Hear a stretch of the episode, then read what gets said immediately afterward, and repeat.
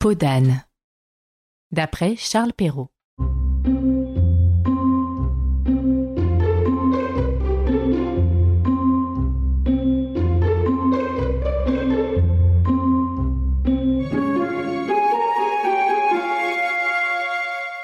Il était une fois un roi si grand, si aimé de ses peuples, si respecté de tous ses voisins et de ses alliés, qu'on pouvait dire qu'il était le plus heureux de tous les monarques.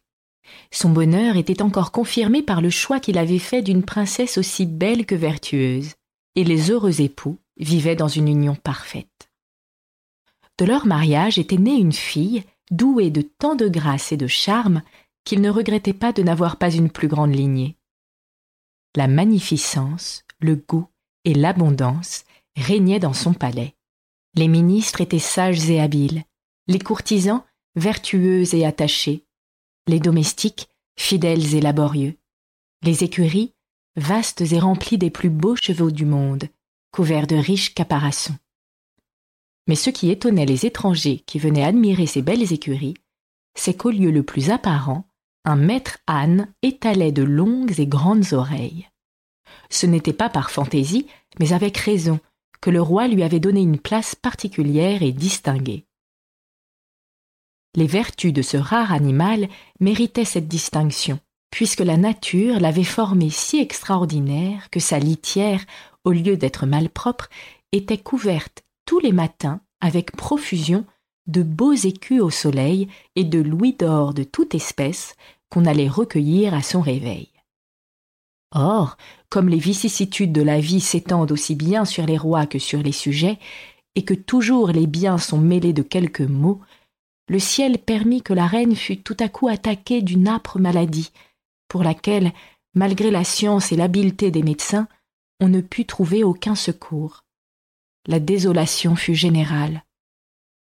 Le roi, sensible et amoureux, malgré le proverbe fameux qui dit que l'hymen est le tombeau de l'amour, s'affligeait sans modération, faisait des vœux ardents à tous les temples de son royaume, offrait sa vie pour celle d'une épouse si chère. Mais les dieux et les fées étaient invoqués en vain.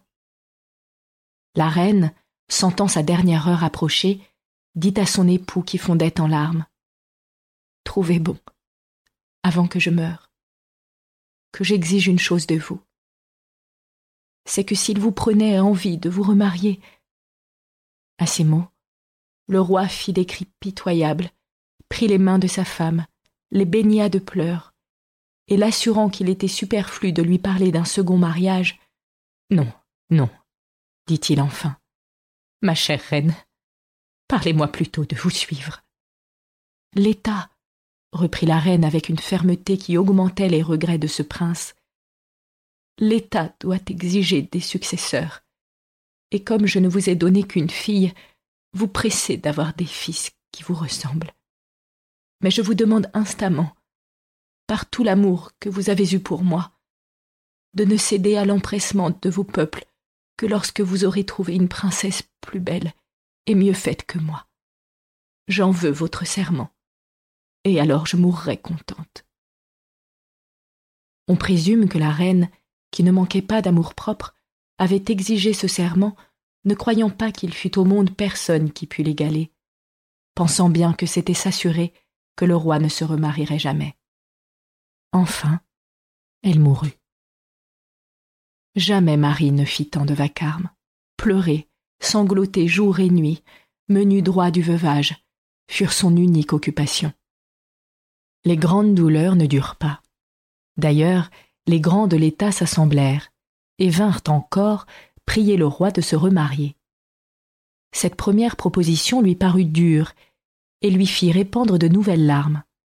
Il allégua le serment qu'il avait fait à la reine, défiant tous ses conseillers de pouvoir trouver une princesse plus belle et mieux faite que fut sa femme, pensant que cela était impossible.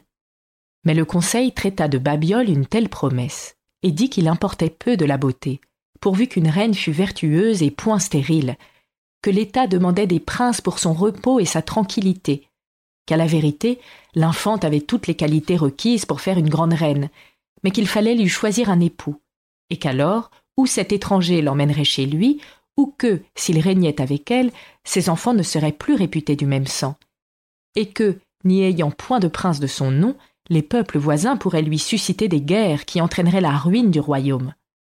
Le roi, frappé de ces considérations, promit qu'il songerait à les contenter. Effectivement, il chercha, parmi les princesses à marier, qui serait celle qui pourrait lui convenir. Chaque jour, on lui apportait des portraits charmants, mais aucun n'avait les grâces de la reine. Ainsi, il ne se déterminait point. Malheureusement, il s'avisa de trouver que l'infante, sa fille, était non seulement belle et bien faite à ravir, mais qu'elle surpassait encore de beaucoup la reine sa mère en esprit et en agrément. Sa jeunesse, l'agréable fraîcheur de ce beau teint, enflammèrent le roi d'un feu si violent qu'il ne put le cacher à l'infante, et il lui dit qu'il avait résolu de l'épouser, puisqu'elle seule pouvait le dégager de son serment. La jeune princesse, remplie de vertu et de pudeur, pensa s'évanouir à cette horrible proposition. Elle se jeta aux pieds du roi son père et le conjura, avec toute la force qu'elle put trouver dans son esprit, de ne la pas contraindre à commettre un tel crime. Le roi, qui s'était mis en tête ce bizarre projet, avait consulté un vieux druide pour mettre la conscience de la princesse en repos. Ce druide, moins religieux qu'ambitieux, sacrifia, à l'honneur d'être confident d'un grand roi, l'intérêt de l'innocence et de la vertu, et s'insinua avec tant d'astuce dans l'esprit du roi, lui adoucit tellement le crime qu'il allait commettre qu'il lui persuada même que c'était une œuvre pie que d'épouser sa fille. Ce prince, flatté par les discours de ce scélérat, l'embrassa et revint avec lui plus entêté que jamais dans son projet. Il fit donc ordonner à l'infante de se préparer à lui obéir. La jeune princesse, outrée d'une vive douleur, n'imagina rien autre chose que d'aller trouver la fée des lilas, sa marraine. Pour cet effet, elle partit la même nuit dans un joli cabriolet attelé d'un gros mouton qui savait tous les chemins. Elle y arriva heureusement.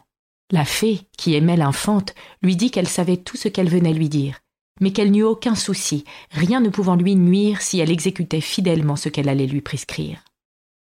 Car, ma chère enfant, lui dit-elle, ce serait une grande faute que d'épouser votre père, mais sans le contredire, vous pouvez l'éviter. Dites-lui que pour remplir une fantaisie que vous avez, il faut qu'il vous donne une robe de la couleur du temps, jamais, avec tout son amour et son pouvoir, il ne pourra y parvenir. La princesse remercia bien sa marraine, et dès le lendemain matin, elle dit au roi ce que la fée lui avait conseillé, et protesta qu'on ne tirerait d'elle aucun aveu qu'elle n'eût une robe couleur du temps. Le roi, ravi de l'espérance qu'elle lui donnait, assembla les plus fameux ouvriers et leur commanda cette robe, sous la condition que, s'il ne pouvait réussir, il les ferait tous pendre.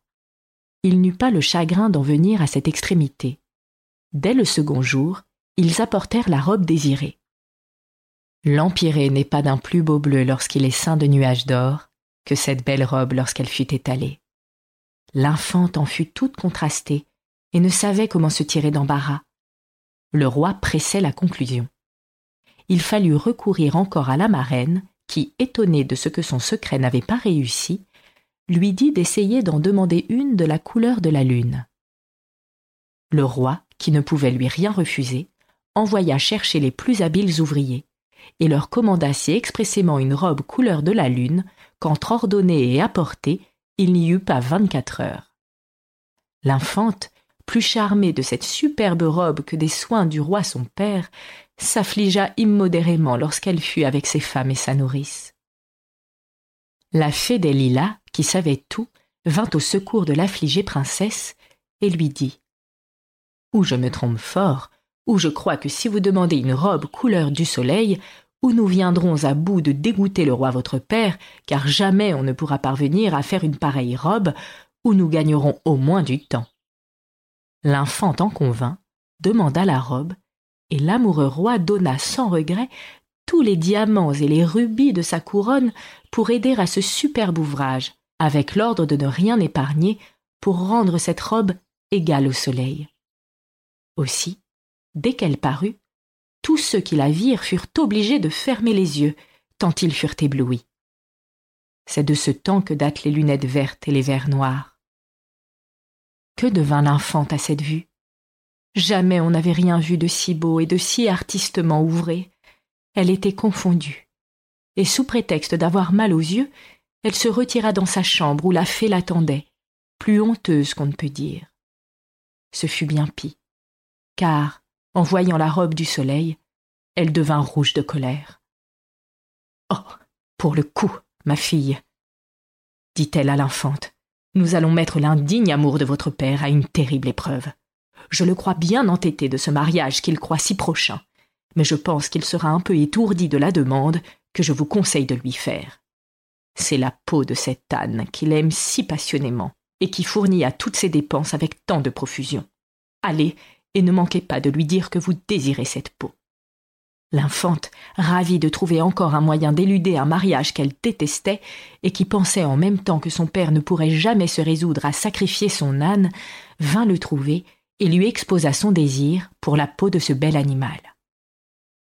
Quoique le roi fût étonné de cette fantaisie, il ne balança pas à la satisfaire.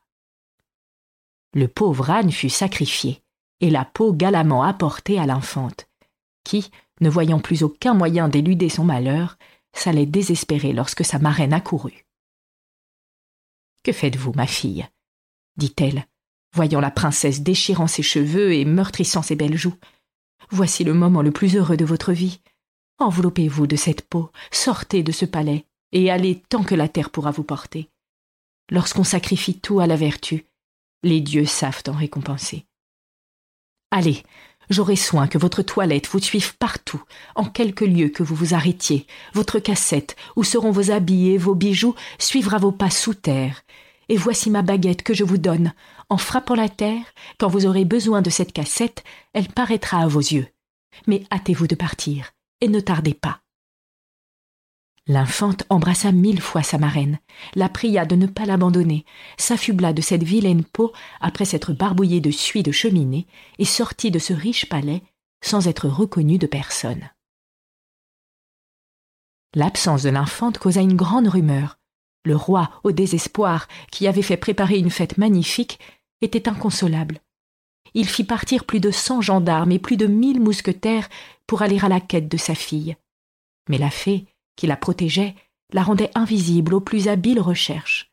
Ainsi, il fallut s'en consoler. Pendant ce temps, l'infante cheminait. Elle alla bien loin, bien loin, encore plus loin, et cherchait partout une place. Mais quoique par charité on lui donnât à manger, on la trouvait si crasseuse que personne n'en voulait. Cependant, elle entra dans une belle ville, à la porte de laquelle était une métairie, dont la fermière avait besoin d'un souillon pour laver les torchons, nettoyer les dindons et l'auge des cochons. Cette femme, voyant cette voyageuse si malpropre, lui proposa d'entrer chez elle, ce que l'infante accepta de grand cœur, tant elle était lasse d'avoir tant marché. On la mit dans un coin reculé de la cuisine, où elle fut, les premiers jours, en butte aux plaisanteries grossières de la valtaille, tant sa peau d'âne la rendait sale et dégoûtante. Enfin, on s'y accoutuma. D'ailleurs, elle était si soigneuse de remplir ses devoirs que la fermière la prit sous sa protection. Elle conduisait les moutons, les faisait parquer au temps où il le fallait, elle menait les dindons paître avec une telle intelligence qu'il semblait qu'elle n'eût jamais fait autre chose. Aussi, tout fructifiait sous ses belles mains. Un jour, qu'assise près d'une claire fontaine, où elle déplorait souvent sa triste condition, elle s'avisa de s'y mirer, l'effroyable peau d'âne qui faisait sa coiffure et son habillement l'épouvanta. Honteuse de cet ajustement, elle se décrassa le visage et les mains, qui devinrent plus blanches que l'ivoire, et son beau teint reprit sa fraîcheur naturelle. La joie de se trouver si belle lui donna envie de se baigner, ce qu'elle exécuta. Mais il lui fallut remettre son indigne peau pour retourner à la métairie. Heureusement, le lendemain était un jour de fête.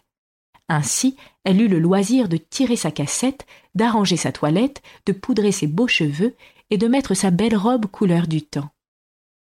Sa chambre était si petite que la queue de cette belle robe ne pouvait pas s'étendre. La belle princesse se mira et s'admira elle-même avec raison, si bien qu'elle résolut, pour se désennuyer, de mettre tour à tour ses belles robes, les fêtes et les dimanches. Ce qu'elle exécuta ponctuellement. Elle mêlait des fleurs et des diamants dans ses beaux cheveux avec un art admirable, Et souvent, elle soupirait de n'avoir pour témoin de sa beauté que ses moutons et ses dindons qu'il aimait autant avec son horrible peau dont on lui avait donné le nom dans cette ferme. Un jour de fête, que Podane avait mis la robe couleur du soleil, le fils du roi, à qui cette ferme appartenait, vint y descendre pour se reposer en revenant de la chasse. Le prince était jeune, beau et admirablement bien fait, l'amour de son père et de la reine sa mère, adoré des peuples. On offrit à ce jeune prince une collation champêtre qu'il accepta, puis il se mit à parcourir les basses-cours et tous les recoins. En courant ainsi de lieu en lieu, il entra dans une sombre allée au bout de laquelle il vit une porte fermée. La curiosité lui fit mettre l'œil à la serrure. Mais que devint-il en apercevant la princesse si belle et si richement vêtue qu'à son air noble et modeste, il la prit pour une divinité. L'impétuosité du sentiment qu'il éprouva dans ce moment l'aurait porté à enfoncer la porte, sans le respect que lui inspira cette ravissante personne. Il sortit avec peine de cette allée sombre et obscure, mais ce fut pour s'informer qui était la personne qui demeurait dans cette petite chambre.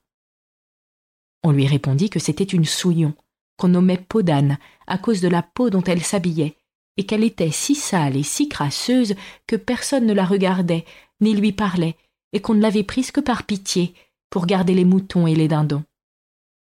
Le prince, peu satisfait de cet éclaircissement, vit bien que ces gens grossiers n'en savaient pas davantage, et qu'il était inutile de les questionner. Il revint au palais du roi son père, plus amoureux qu'on ne peut dire, ayant continuellement devant les yeux la belle image de cette divinité qu'il avait vue par le trou de la serrure. Il se repentit de n'avoir pas heurté à la porte, et se promit bien de n'y pas manquer une autre fois. Mais l'agitation de son sang, causée par l'ardeur de son amour, lui donna, dans la même nuit, une fièvre si terrible que bientôt il fut réduit à l'extrémité. La reine, sa mère, qui n'avait que lui d'enfant, se désespérait de ce que tous les remèdes étaient inutiles. Elle promettait en vain les plus grandes récompenses aux médecins. Ils y employèrent tout leur art, mais rien ne guérissait le prince. Enfin, ils devinèrent qu'un mortel chagrin causait tout ce ravage. Ils en avertirent la reine, qui, toute pleine de tendresse pour son fils, vint le conjurer de dire la cause de son mal, et que, quand il s'agirait de lui céder la couronne, le roi son père descendrait de son trône sans regret pour l'y faire monter. Que s'il désirait quelque princesse, quand même on serait en guerre avec le roi son père, et qu'on eût de justes sujets pour s'en plaindre, on sacrifierait tout pour obtenir ce qu'il désirait. Mais qu'elle le conjurait de ne pas se laisser mourir, puisque de sa vie dépendait la leur. La reine n'acheva pas ce touchant discours sans mouiller le visage du prince d'un torrent de larmes. Madame, lui dit enfin le prince avec une voix très faible, je ne suis pas assez dénaturé pour désirer la couronne de mon père. Plaise au ciel qu'il vive de longues années, et qu'il veuille bien que je sois longtemps le plus fidèle et le plus respectueux de ses sujets. Quant aux princesses que vous m'offrez, je n'ai point encore pensé à me marier, et vous pensez bien que soumis comme je le suis à vos volontés, je vous obéirai toujours, quoi qu'il m'en coûte. Oh. Mon fils, reprit la reine, rien ne me coûtera pour te sauver la vie. Mais mon cher fils, sauve la mienne, et celle du roi ton père, en me déclarant ce que tu désires, et sois bien assuré qu'il te sera accordé. Eh bien, madame, dit-il, puisqu'il faut vous déclarer ma pensée, je vais vous obéir. Je me ferai un crime de mettre en danger deux êtres qui me sont si chers. Oui, ma mère, je désire que Podane me fasse un gâteau, et que dès qu'il sera fait, on me l'apporte. La reine, étonnée de ce nom bizarre, demanda qui était cette Podane. C'est, madame, reprit un de ces officiers qui par hasard avait vu cette fille, c'est la plus vilaine bête après le loup. Une peau noire, une crasseuse, qui loge dans votre métairie et qui garde vos dindons. Qu'importe, dit la reine. Mon fils, au retour de la chasse, a peut-être mangé de sa pâtisserie. C'est une fantaisie de malade. En un mot, je veux que Podane, puisque Podane il y a, lui fasse promptement un gâteau. On courut à la métairie et l'on fit venir Podane pour lui ordonner de faire de son mieux un gâteau pour le prince. Quelques auteurs ont assuré que Podane, au moment que ce prince avait mis l'œil à la serrure, les siens l'avaient aperçu et puis que, regardant par sa petite fenêtre, Elle avait vu ce prince si jeune, si beau et si bien fait, que l'idée lui en était restée et que souvent ce souvenir lui avait coûté quelques soupirs. Quoi qu'il en soit, Podane l'ayant vu, ou en ayant beaucoup entendu parler avec éloge, ravi de pouvoir trouver un moyen d'être connu, s'enferma dans sa chambre, jeta sa vilaine peau, se décrassa le visage et les mains, se coiffa de ses blonds cheveux, mit un beau corset d'argent brillant, un jupon pareil, et se mit à faire le gâteau tant désiré. Elle prit de la plus pure farine, des œufs et du beurre bien frais. En travaillant, soit de dessin ou autrement, une bague qu'elle avait au doigt tomba dans la pâte, s'y mêla, et dès que le gâteau fut cuit, s'affublant de son horrible peau, elle donna le gâteau à l'officier, à qui elle demanda des nouvelles du prince. Mais cet homme, ne daignant pas lui répondre, courut chez le prince lui apporter ce gâteau. Le prince le prit avidement des mains de cet homme, et le mangea avec une telle vivacité que les médecins qui étaient présents ne manquèrent pas de dire que cette fureur n'était pas un bon signe. Effectivement, le prince pensa s'étrangler par la bague qu'il trouva dans un des morceaux du gâteau. Mais il la tira adroitement de sa bouche, et son ardeur à dévorer ce gâteau se ralentit en examinant cette fine émeraude montée sur un jonc d'or dont le cercle était si étroit qu'il jugea ne pouvoir servir qu'au plus joli doigt du monde. Il baisa mille fois cette bague, la mit sous son chevet et l'en tirait à tout moment quand il croyait n'être vu de personne le tourment qu'il se donna pour imaginer comment il pourrait voir celle à qui cette bague pouvait aller, et n'osant croire s'il demandait peau d'âne qui avait fait ce gâteau qu'il avait demandé qu'on lui accordât de la faire venir, n'osant non plus dire ce qu'il avait vu par le trou de cette serrure, de craindre qu'on se moquât de lui et qu'on le prît pour un visionnaire, toutes ces idées le tourmentant à la fois, la fièvre le reprit fortement. Et les médecins, ne sachant plus que faire, déclarèrent à la reine que le prince était malade d'amour, la reine accourut chez son fils, avec le roi, qui se désolait. Mon fils, mon cher fils, s'écria le monarque affligé, nomme-nous celle que tu veux. Nous jurons que nous te la donnerons, fût-elle la plus vile des esclaves. La reine, en l'embrassant, lui confirma le serment du roi. Le prince, attendri par les larmes et les caresses des auteurs de ces jours. Mon père et ma mère, leur dit-il, je n'ai point dessein de faire une alliance qui vous déplaise, et pour preuve de cette vérité, dit-il en tirant l'émeraude de dessous son chevet, c'est que j'épouserai la personne à qui cette bague ira, telle qu'elle soit, et il n'y a pas apparence que celle qui aura ce joli doigt soit une rustaude ou une paysanne. Le roi et la reine prirent la bague, l'examinèrent curieusement, et jugèrent, ainsi que le prince, que cette bague ne pouvait aller qu'à quelque fille de bonne maison. Alors le roi, ayant embrassé son fils en le conjurant de guérir, fit donner les tambours, les fifres et les trompettes par toute la ville, et crier par ses héros que l'on n'avait qu'à venir au palais essayer une bague, et que celle à qui elle irait juste épouserait l'héritier du trône. Les princesses d'abord arrivèrent, puis les duchesses, les marquises et les baronnes, mais elles eurent beau toutes s'amenuiser les doigts, aucune ne put mettre la bague. Il en fallut venir aux grisettes, qui, toutes jolies qu'elles étaient, avaient toutes les doigts trop gros. Le prince, qui se portait mieux, faisait lui-même l'essai. Enfin, on en vint aux filles de chambre. Elles ne réussirent pas mieux. Il n'y avait plus personne qui n'eût essayé cette bague sans succès lorsque le prince demanda les cuisinières, les marmitonnes, les gardeuses de moutons. On amena tout cela. Mais leurs gros doigts rouges et courts ne purent seulement aller par-delà l'ongle. A-t-on fait venir cette peau d'âne qui m'a fait un gâteau ces jours derniers? dit le prince. Chacun se prit à rire et lui dit que non, tant elle était sale et crasseuse. Qu'on l'aille chercher tout à l'heure, dit le roi. Il ne sera pas dit que j'ai excepté quelqu'un. On courut, en riant et se moquant, chercher la dindonnière. L'infante, qui avait entendu les tambours et les cris des héros d'armes, s'était bien doutée que sa bague faisait ce tintamarre. Elle aimait le prince, et comme le véritable amour est craintif et n'a point de vanité, elle était dans la crainte continuelle que quelque dame n'eût le doigt aussi menu que le sien. Elle eut donc une grande joie quand on vint la chercher et qu'on heurta à sa porte. Depuis qu'elle avait su qu'on cherchait un doigt propre à mettre sa bague, je ne sais quel espoir l'avait portée à se coiffer plus soigneusement et à mettre son beau corps d'argent, avec le jupon plein de falbalas de dentelle d'argent, semé d'émeraude. Sitôt qu'elle entendit qu'on heurtait à la porte et qu'on l'appelait pour aller chez le prince, elle remit promptement sa peau d'âne, ouvrit sa porte. et ces gens, en se moquant d'elle, lui dirent que le roi la demandait pour lui faire épouser son fils. Puis, avec de longs éclats de rire, ils la menèrent chez le prince, qui lui-même étonné de l'accoutrement de cette fille, n'osa croire que ce fût celle qu'il avait vue si pompeuse et si belle. Triste et confus de s'être si lourdement trompé. Est-ce vous? Lui dit-il, qui logeait au fond de cette allée obscure, dans la troisième basse-cour de la métairie Oui, Seigneur, répondit-elle. Montrez-moi votre main, dit-il en tremblant et poussant un profond soupir. Dame, qui fut bien surpris.